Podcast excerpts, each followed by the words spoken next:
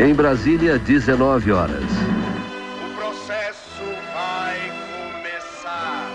E o cinema brasileiro é a vergonha nacional. Mais fortes são os poderes do povo! Tô falando Os cineastas devem tirar máscara Terei chuva que irá fertilizar essa terra maldita. Essa terra que me assassina. Preciso usar as máscaras da macumba brasileira. É o artesanato contra a tecnologia. Vamos falar de cultura. Muito bom dia, muito boa tarde, muito boa noite, muito boa madrugada para quem é de madrugada. Estamos aqui num episódio especialíssimo, especialíssimo. Nosso nosso co-apresentador aqui está até um pouco nervoso, né, de conversar com duas lendas do cinema brasileiro. E acho que sem mais delongas já vamos para a apresentação. Estamos aqui com Luiz Carlos Barreto e Luci Barreto. Uma honra das maiores de ter no nosso podcast, né? E estamos aqui comemorando 60 anos da LC Barreto, né? Na mostra que está rodando o Brasil, que em breve vai chegar no Palácio das Artes, que foi quem nos convidou para esse episódio, né? E, enfim, estamos honradíssimos e é isso. Como é que vocês estão? Nós estamos vivos, o que já está muito bom, porque eu com 90 anos e o Luiz Carlos com 95, então é celebrar diariamente Con- a vida. conseguimos, conseguimos sobreviver ao bolsonarismo. Exatamente, exatamente. Muito bom. Então, sem mais delongas, vamos, vamos aí para a primeira pergunta. É, a gente que faz filmes, né? Assim, todo mundo assim, que a, que a gente escuta que produz cinema, que dirige filmes, sempre fala que não tem filmes favoritos, né? Que filmes são como Filhos e tudo mais, mas dos filmes que vocês participaram, assim, é, tem algum filme que mais marcou? Não vamos falar de favoritos, né? Algum mais marcante na trajetória? Ou vocês veem todos assim com cada um com sua devida importância? Eu vou responder ao que sempre me fazem essa pergunta. Qual o filme mais marcante ou preferido desses 60 anos de produção? Eu falei, é a mesma coisa que você perguntar a um pai de família de 10 filhos qual o filho preferido? Não vou dizer nunca quais são os meus filmes preferidos, porque são 150 títulos que nós produzimos e coproduzimos nesses 60 anos.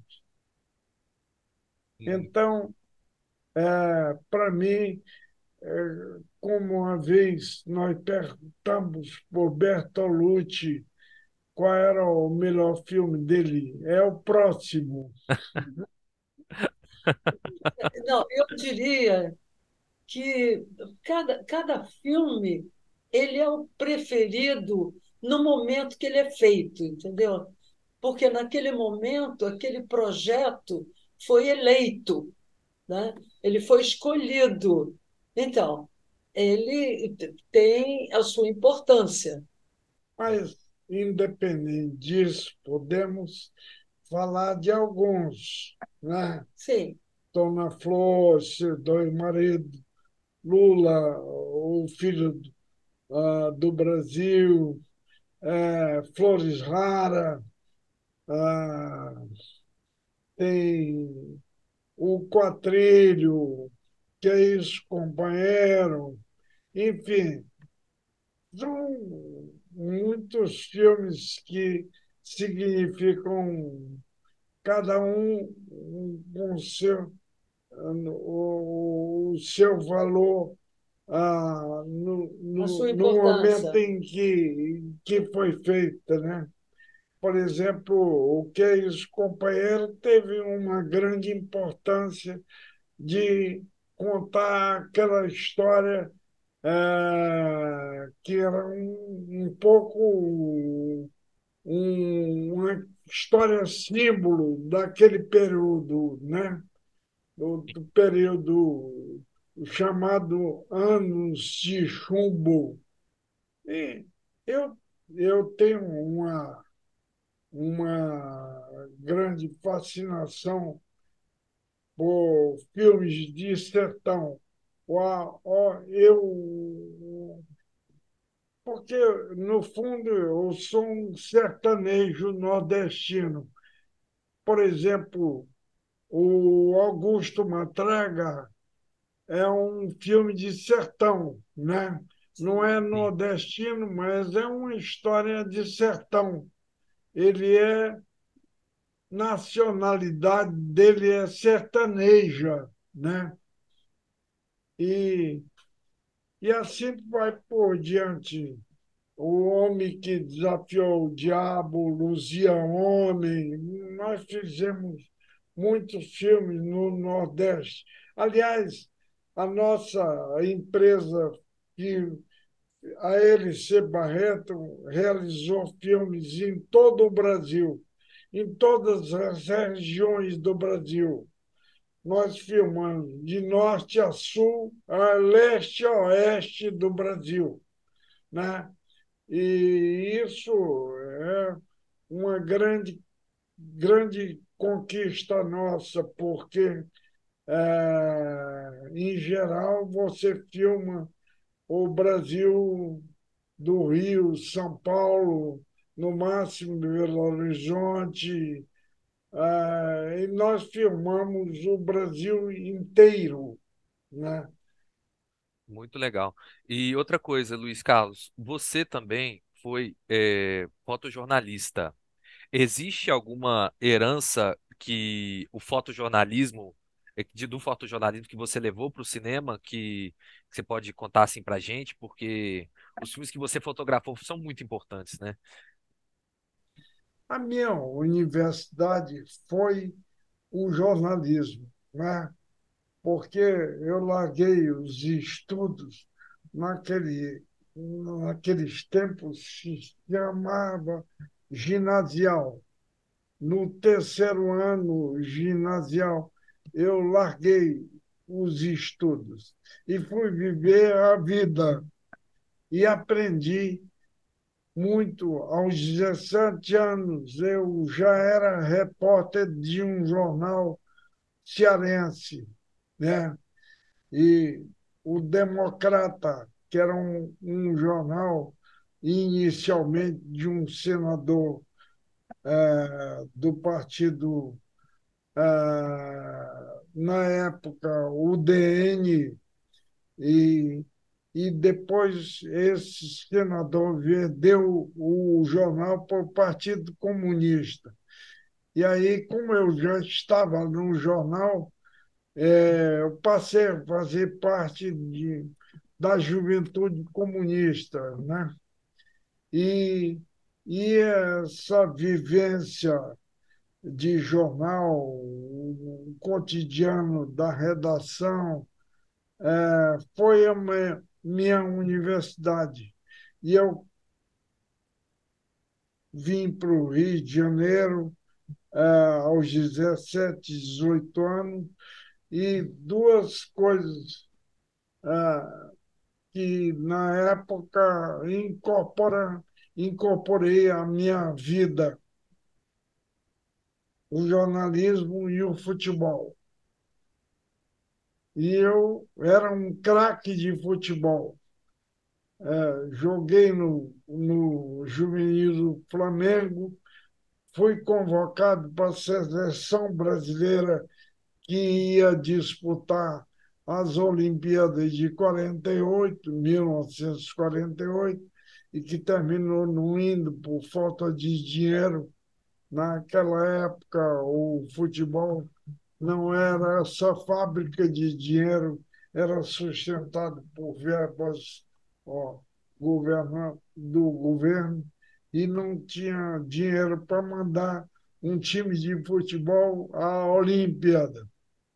Então, a partir da, daí, eu continuei sendo jogador de futebol e fazendo jornalismo. Entrei para a revista O Cruzeiro, depois de um concurso de reportagem, e isso foi a minha vivência. É, e eu acredito muito no autodidatismo. Né? Eu acho que isso é uma tese do Rossellini, que uma das paixões do grande Roberto Rossellini era educação. E ele dizia que o ser humano não tem nada a, nada a aprender ó, em, em escravamente. Ou seja, ele considerava a educação tradicional como uma escravatura, né? que amarra o seu, seus conceitos e seus hábitos e costumes, a, a, amarra ou, ou reprime o seu lado espontâneo. Né?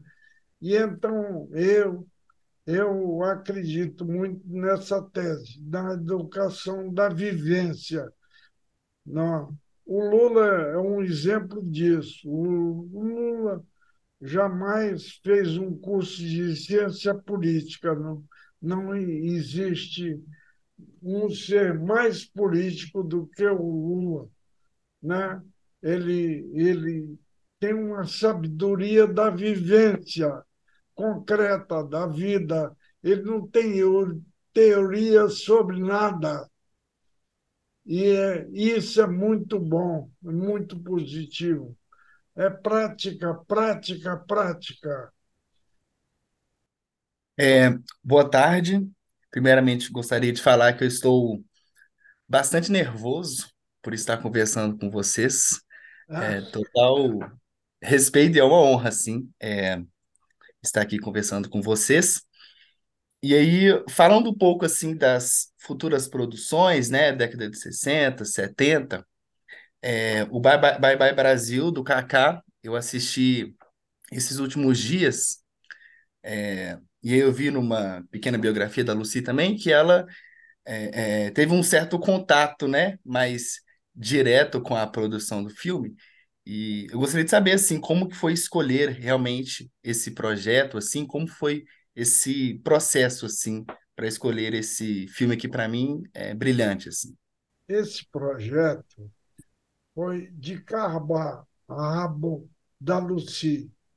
A Lucy produziu esse filme, talvez seja o filme que ela produziu com mais empenho, mais dedicação eh, do que habitualmente ela se dá entrega para fazer um filme. Não é só no Brasil, não, é em qualquer parte do mundo. Você tem que eleger o filme como o seu um mundo, como o seu universo, e viver a- durante 90 dias aquele universo. Você e a Lucy tem essa capacidade que eu não tenho. Eu sou uma pessoa que não, não me amarro muito, mas só uma coisa me amarrou pela vida inteira, foi o casamento com a Lucy, né? Que nós estamos completando 70 anos de casamento e namoro. Mas casamento, porque o casamento já tem mais de 65 anos. Então, é, eu, esse filme, Bye Bye Brasil, é realmente é uma, uma demonstração, primeiro, que ele foi filmado em mais de 15 mil quilômetros de, de, de viagens, de né? estrada. de estrada. A estrada daqui para Maceió, de Maceió para Belém do Pará, de Belém do Pará para Brasília. Enfim, é um, um passeio e um adeus daquele Brasil que não existe mais. Né? E, e então ele surgiu o, de uma, duas folhas de papel que o, o Brasil, o Cacá me, me, me deu, eram umas em sinopse. E eu entreguei para Luci dizendo, ô Luci, esse filme aqui já foi feito. É um personagem muito parecido com o filme do Fellini. O... A Estrada. A La Estrada. E, e a Lucy pegou aquilo e falou: Deixa comigo, é, e vou, vou conversar com o Cacá. E na conversa com o Cacá decidiram fazer o filme. E ela tomou aquele filme como o universo dela durante quase um ano. Foi. É e ela, quem pode falar melhor do filme é ela. Sim, mas aí eu vou estar em Belo Horizonte. Quer dizer, aí nós poderíamos falar mais, é, mais amplamente, né? Sim, sim, sim. Então vamos em frente. Então, é, premiações internacionais e festivais são sempre muito importantes para os filmes, assim. É, e vocês são figurinha carimbada em alguns desses festivais, né? Como é que é, agora se tratando da, da LC Barreto como um todo, é, como que é recebido e como transforma a carreira é, da, da produtora uma, uma ida Cannes, uma indicação ao Oscar, assim, porque a gente que não passou por isso ainda é, é, é meio difícil de mensurar, sabe? A gente não não compreende isso, como, como é isso materialmente, sabe? Como foi, assim, ter o, a carreira do Que Companheiro, do Memórias do Cárcere, como é, como foi para LC Barreto é, essa tantas boas recepções internacionais dos filmes? Olha, o, o Oscar, nós tivemos dois filmes, não só nomeados e indicados para o Oscar, mas como finalistas do, do concurso do Oscar para filmes estrangeiros. Ah, bye, bye. Ah, que é isso, companheiro? E, e o Quatrilho ficaram de finalistas com, coincidentemente com dois filmes holandeses. Tanto o Quatrilho quanto, quanto o Kes Companheiro tiveram como finalista junto de filmes holandeses e perdemos duas vezes, porque na época eu não, não tenho nenhuma humildade, humildade de dizer que o que é isso, companheiro, e o quatrilho eram muitos melhores, muito melhores do que os filmes holandeses. Só que nós não, não tínhamos, na época, uma distribuidora internacional de peso esse, essa, essas distribuidoras internacionais só vieram depois do Oscar. Aí é, apareceram não só para esses dois filmes, como nós começamos a colocar, já tínhamos colocado antes no mercado americano o Dona Flor e Bye Bye Brasil, que tinham feito longa carreira e vitoriosa carreira de crítico e de público no, no mercado americano. É, Como outros, o Amor Bandido. É, mas o, o Dona Flor e Bye Bye tiveram excepcionais. uma distribuição é, excepcional. Foi. É um comportamento de mercado muito que deu uma abertura para outros filmes. Né? E com a nomeação do Oscar, aí abriu-se mais um mercado. E nós tínhamos fundado uma empresa nos Estados Unidos chamada Carnaval Film, que só fechamos agora no ano passado, que trocamos o nome dela de Carnaval para Flora Film. Né? Em homenagem à nossa bisneta. A nossa bisneta. Bisneta, filha da Paula. É. É, enfim, neta da Paula. E, e, e nós é, consolidamos nossa posição no mercado internacional, não só nos Estados Unidos, como na Europa, na Europa e, de uma certa maneira, ah, numa parte sul da América Latina, aqui pelo Chile, Argentina, Colômbia, Venezuela e tal. Ah. já é, temos um mercado mais ou menos assegurado, é, não só em cinema, como em televisão. Isso nos permitiu, ah, de uma certa maneira, porque nós não, não, nunca acreditamos que o, o cinema brasileiro não fosse interessar o mercado internacional. Sempre apostamos e no mercado internacional. E o cinema só só pode ser feito com essa visão internacional. Sim. Porque é uma arte mundializada. Não, é uma, antes, é uma indústria. Antes, antes da globalização, ah, o cinema já era globalizado.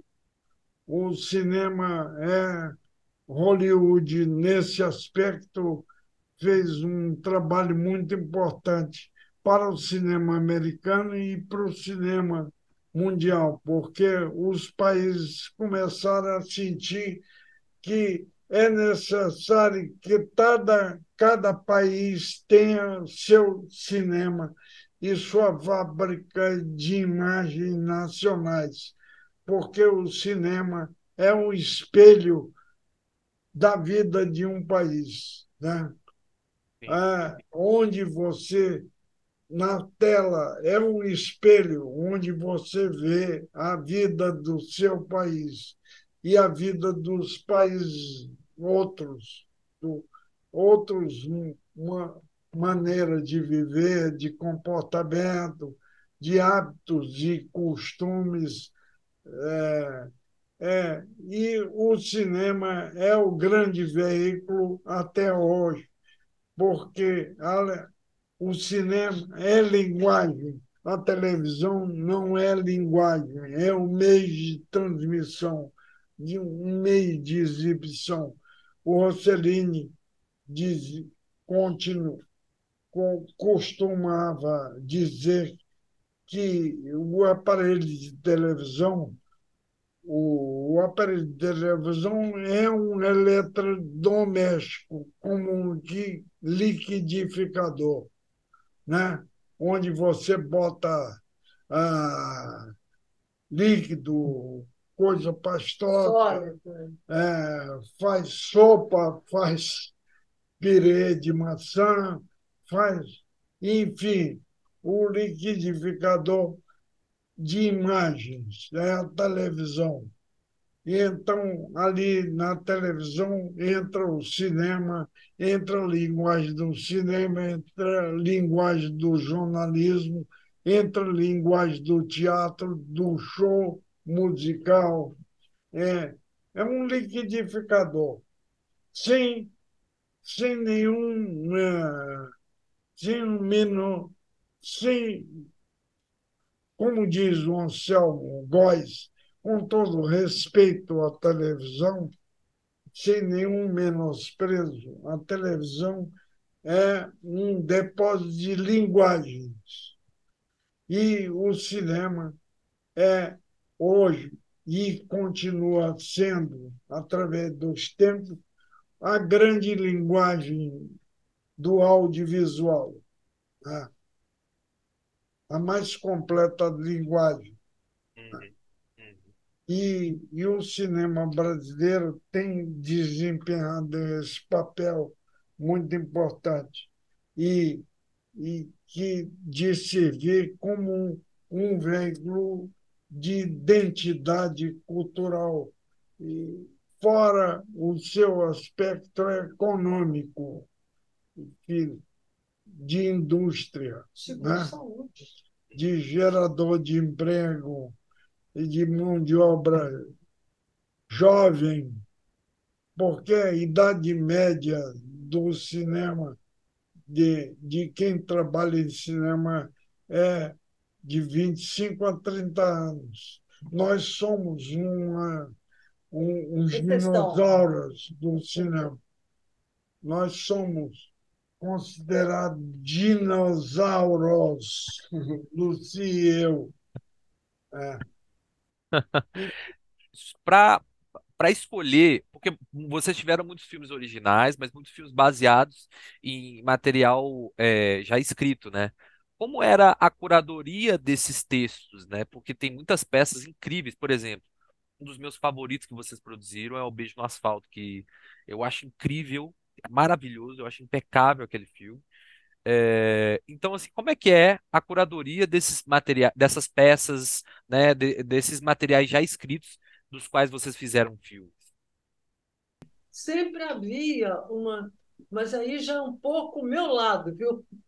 É, eu procurava sempre variar bastante, no sentido de ter adaptações literárias.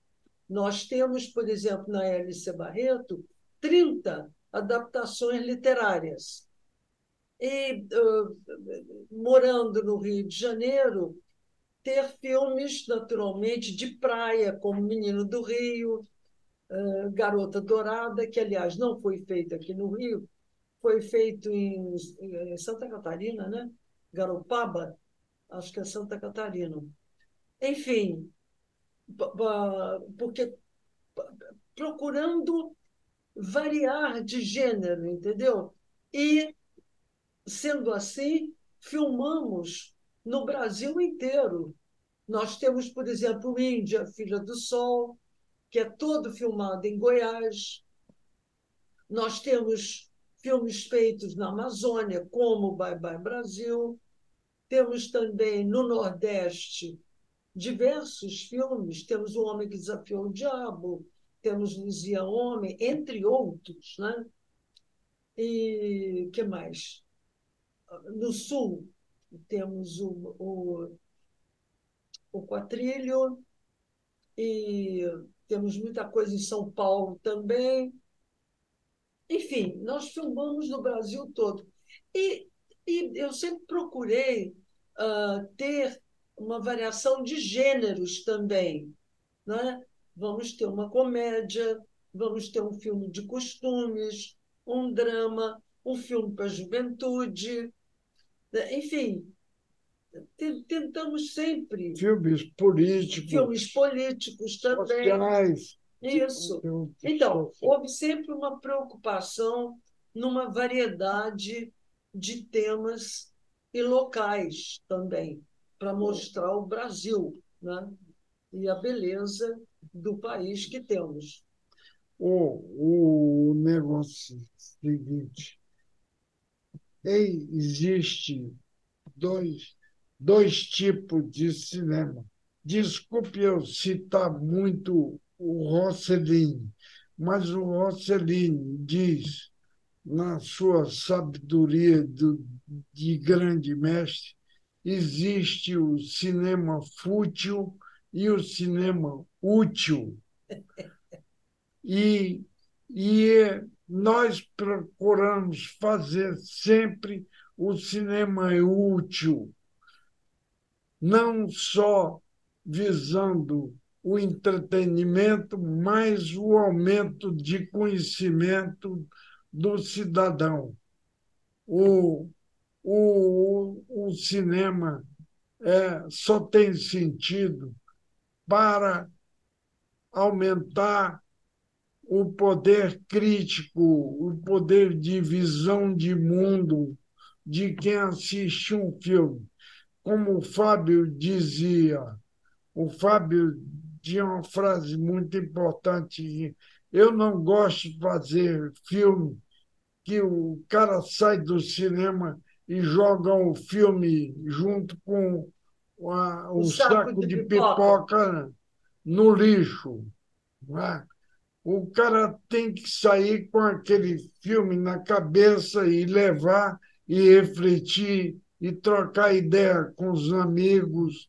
É, um debate sobre o filme, é, que sempre vai existir em torno dos filmes que têm algum conteúdo mesmo, para reflexão é, e mesmo, para, para mesmo, aguçar o sentido crítico.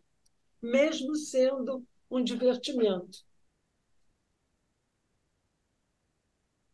Sobretudo sendo um divertimento. Existe agora, não é comercial de filme americano, mas existe um filme agora que está batendo todos os recordes de bilheteria, que é Oppenheim, e, e que está servindo para debater um tema atual, muito atual, que é a bomba atômica, né? Como foi inventada essa arma fatídica que mudou a consciência do mundo, a noção de poder. Hoje em dia, quem tem poder é quem tem uma bomba atômica. Sim. Ah, e, esse, e, e esse filme discute isso né? Está servindo de mil polêmicas aí na imprensa, nos bares, na, na televisão. Né? Sim, sim, sim. Então, é preocupação de fazer o cinema útil. Não quer dizer que você não faça entretenimento. Você faz a coisa útil entretendo.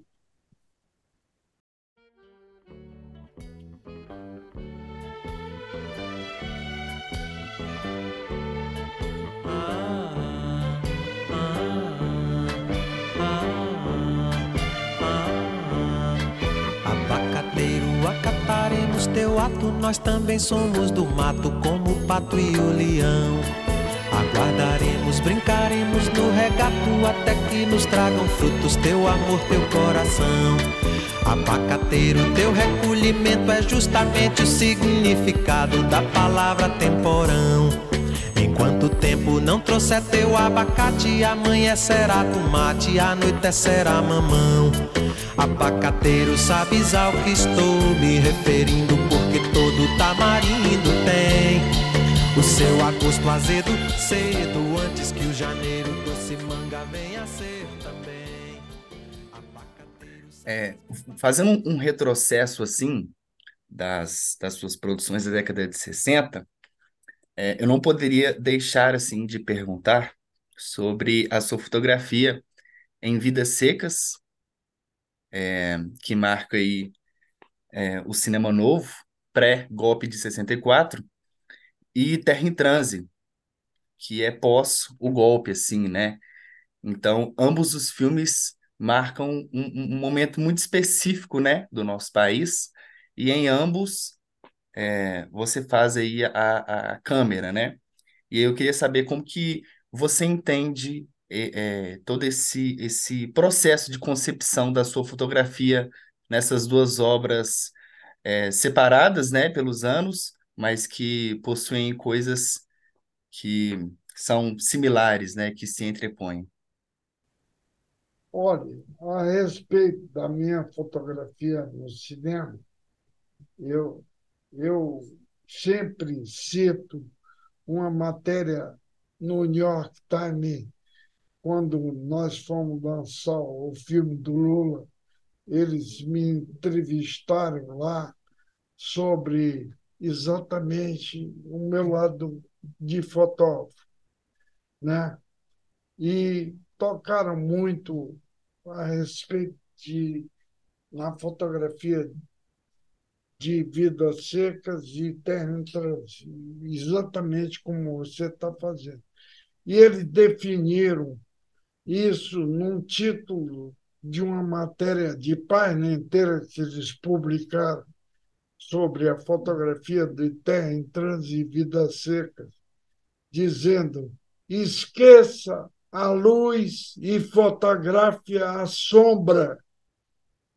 Isso é a síntese da fotografia que eu apliquei em, em porque a fotografia no trópico tem uma grande, um grande inimigo, que é a sombra. A sombra tropical é diferente da sombra setentrional, porque ela é uma sombra lá na Europa, nos Estados Unidos, uma sombra diluída. E aqui ela é uma sombra compacta, quase, quase e, invencível. É, não há como diluir a sombra. É tanto que um grande fotógrafo italiano que veio fotografar um filme do Bruno aqui, Gabriela com Mastroianni, em Paraty, ele Carlo de Palma. Carlo De Palma, era o fotógrafo italiano. Lá para as tantas, ele falou para o Bruno: Bruno, eu quero falar com teu pai. Eu queria que o teu pai viesse aqui para me explicar como é que eu faço para fotografar o, o, o exterior porque tem muita sombra. Os becos de Paraty tem a sombra invade o espaço de luz e eu não sei como eliminar a sombra.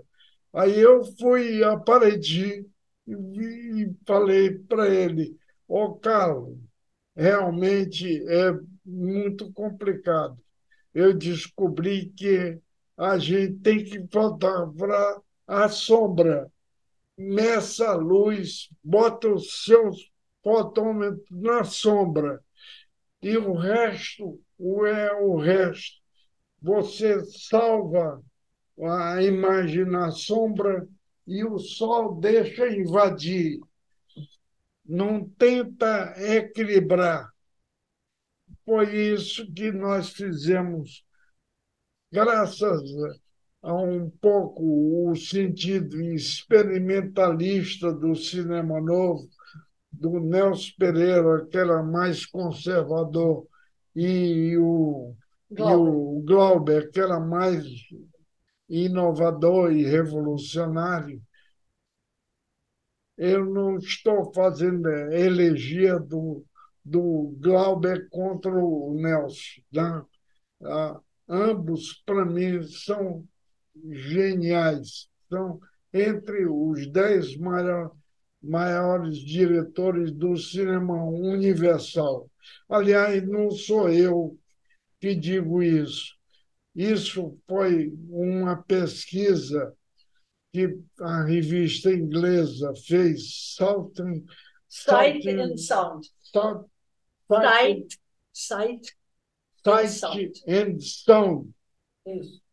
É, eles fizeram uma pesquisa entre 200 mais importantes críticos de cinema. Quais os filmes que deviam ser protegidos de uma eventual hecatombe atômica? Quais os filmes que deviam ser preservados, os negativos ser guardados num abrigo antiatômico.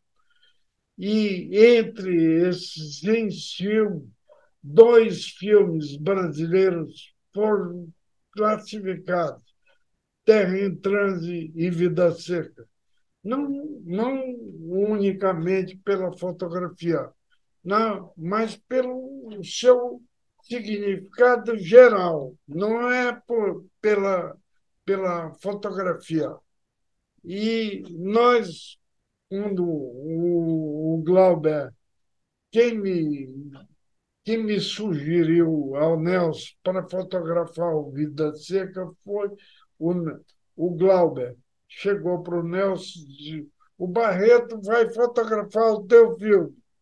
E aí eu, eu disse para o Nelson, Nelson, o Glauber está louco, porque eu nunca vi nenhuma máquina de filmar, não, não, não entendo de fotografia de cinema, esse negócio de continuidade de luz.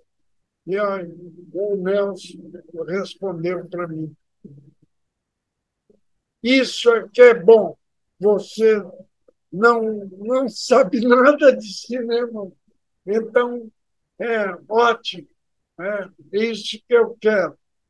E aí, durante todos os dez primeiros dias que a gente filmando lá no sertão de Alagoas, a gente fotografava uma, um take da maneira tradicional da fotografia como manda o catálogo, o livro da Kodak, e, e a outra, o outro take era a minha moda, né?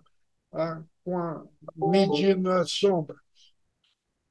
E durante dez dias nós fizemos isso, na, na incerteza, porque é, era uma pesquisa de uma maneira nova de fotografar. Quando vieram os primeiros copiões, que na época levavam uma semana para vir revelar no Rio, voltar para lá, para Lagoas, para a gente ver, e a gente viu, e aí o Nelson esquece a fotografia de cinema tradicional e vamos na tua, Barreto. Vamos, vamos fundo na tua. Então, fizemos. Quando terminou o filme, na hora de fazer cópia, o negativo, o laboratório nos chamou e falou para mim e para o Nelson: vocês vão ter que voltar a Lagoas e filmar todo o filme de novo, porque esse filme não dá cópia. É, não pode, o laboratório não, não tinha como tecnologia para furar aquele, tra, trespassar aquele negativo tão denso. Era um negativo denso que a luz do copiador não passava.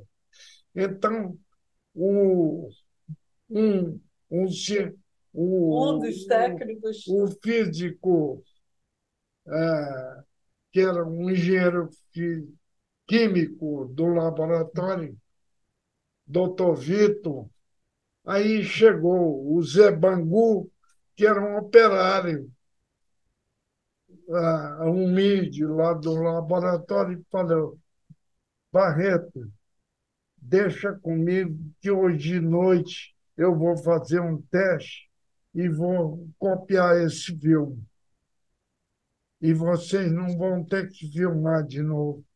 Aí ele foi e fez uma solução de banho de negativo de som e revelou como se fosse negativo de som.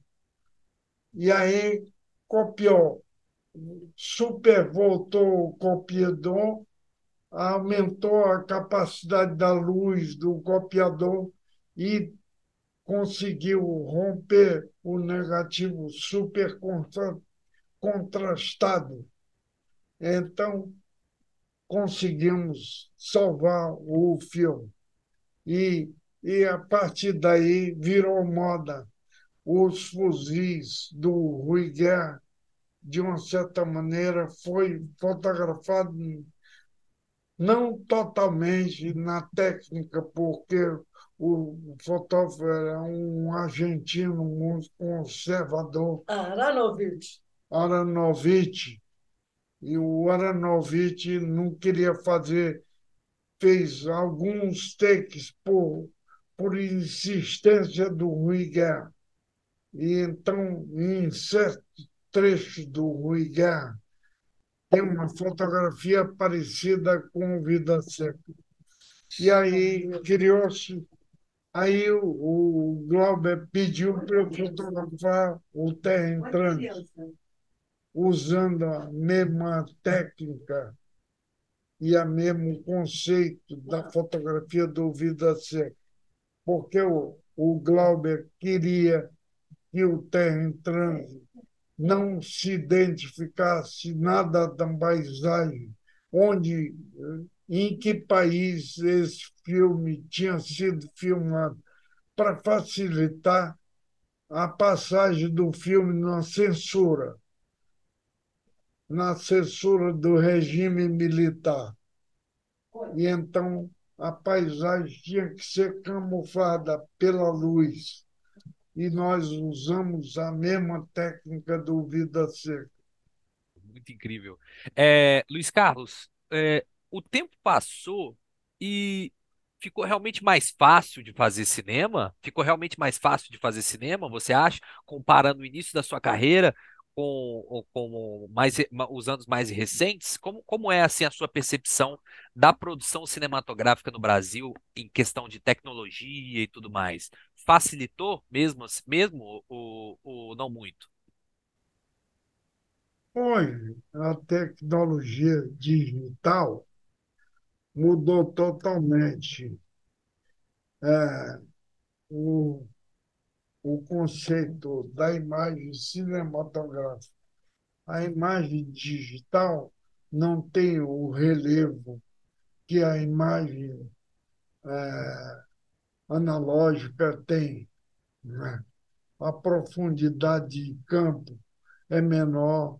A, a, por exemplo, o, o exterior é muito difícil fotografar no digital e de equilibrar ou de estourar o fundo. Por exemplo, hoje, no digital, seria quase impossível, não é impossível, seria quase impossível fazer vida seca em terra em trânsito, usando aquela mesmo conceito fotográfico, de foto, fotografar sombra, porque o digital já é um pouco isso. Então, ele normalmente já estoura o fundo exterior, o céu sai sempre estourado. E se você expuser única para a sombra, termina não, não uma fotografia absolutamente, absolutamente levada, lavada, né? E então a fotografia está ficando pasteurizada. A fotografia digital não tem nuance, não. Você não pode trabalhar com várias camadas de luz e de sombra e com várias camadas de.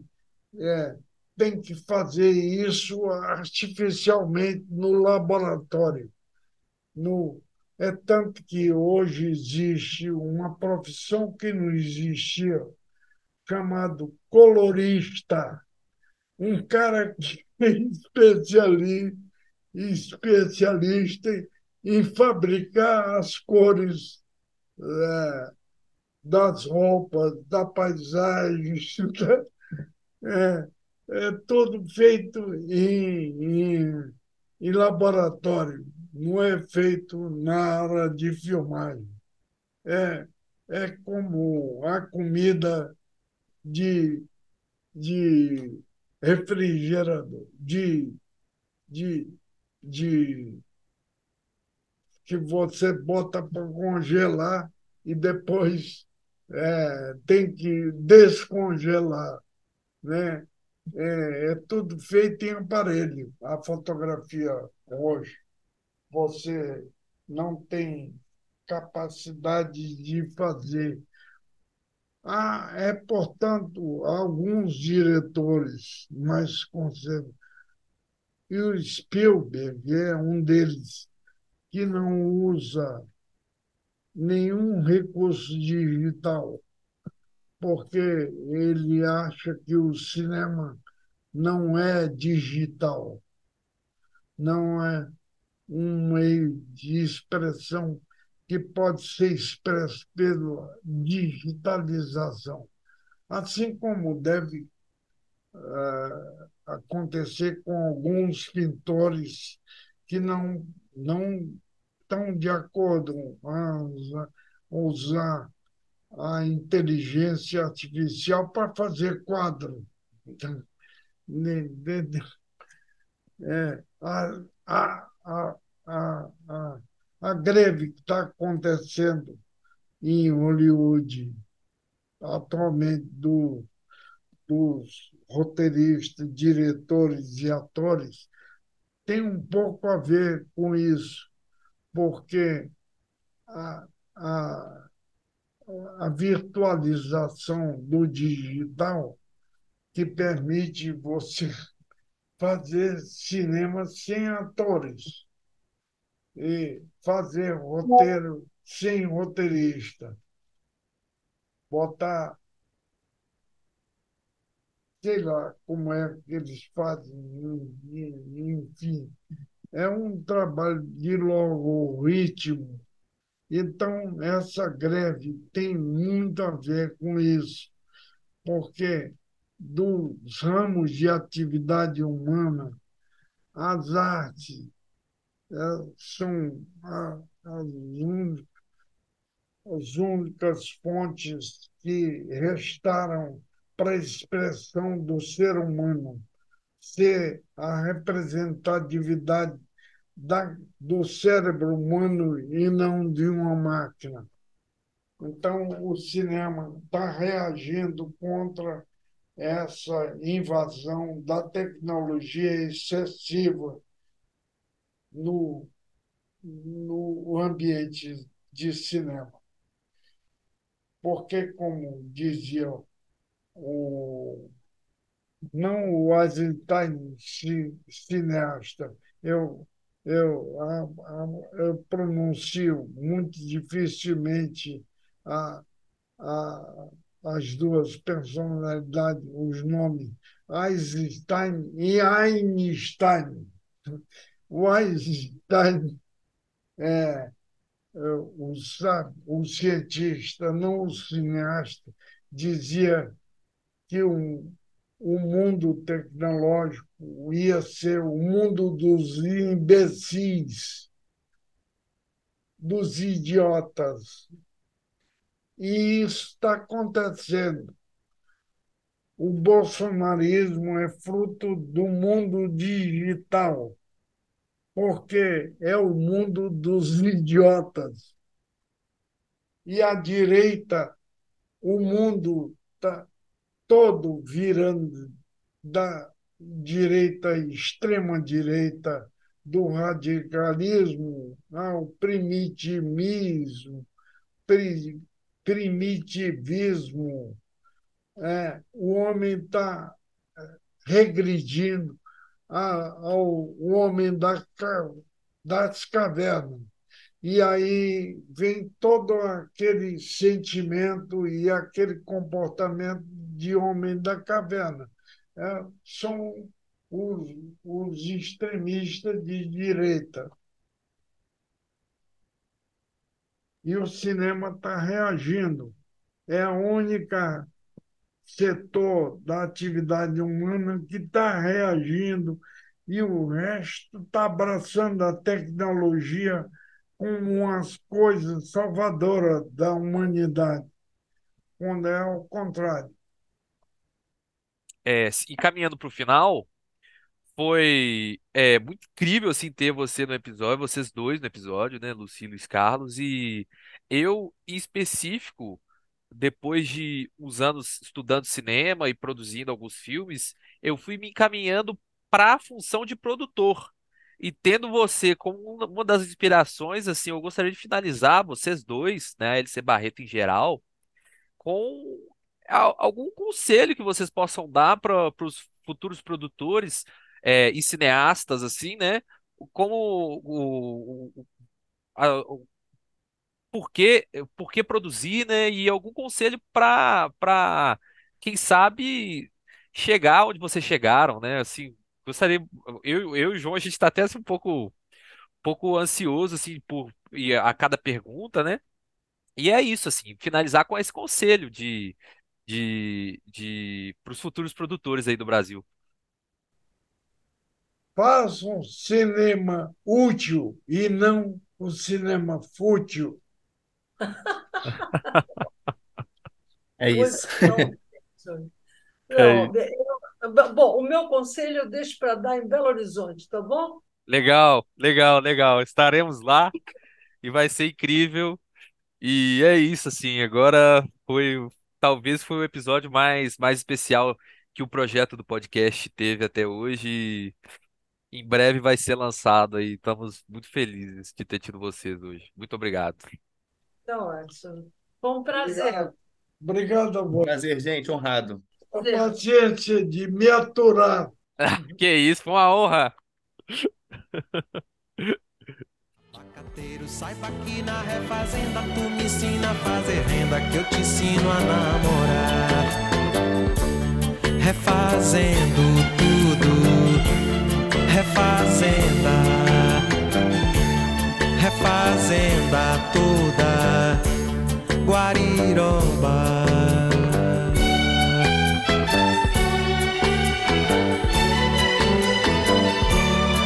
Ah, ah, ah, acataremos teu ato, nós também somos do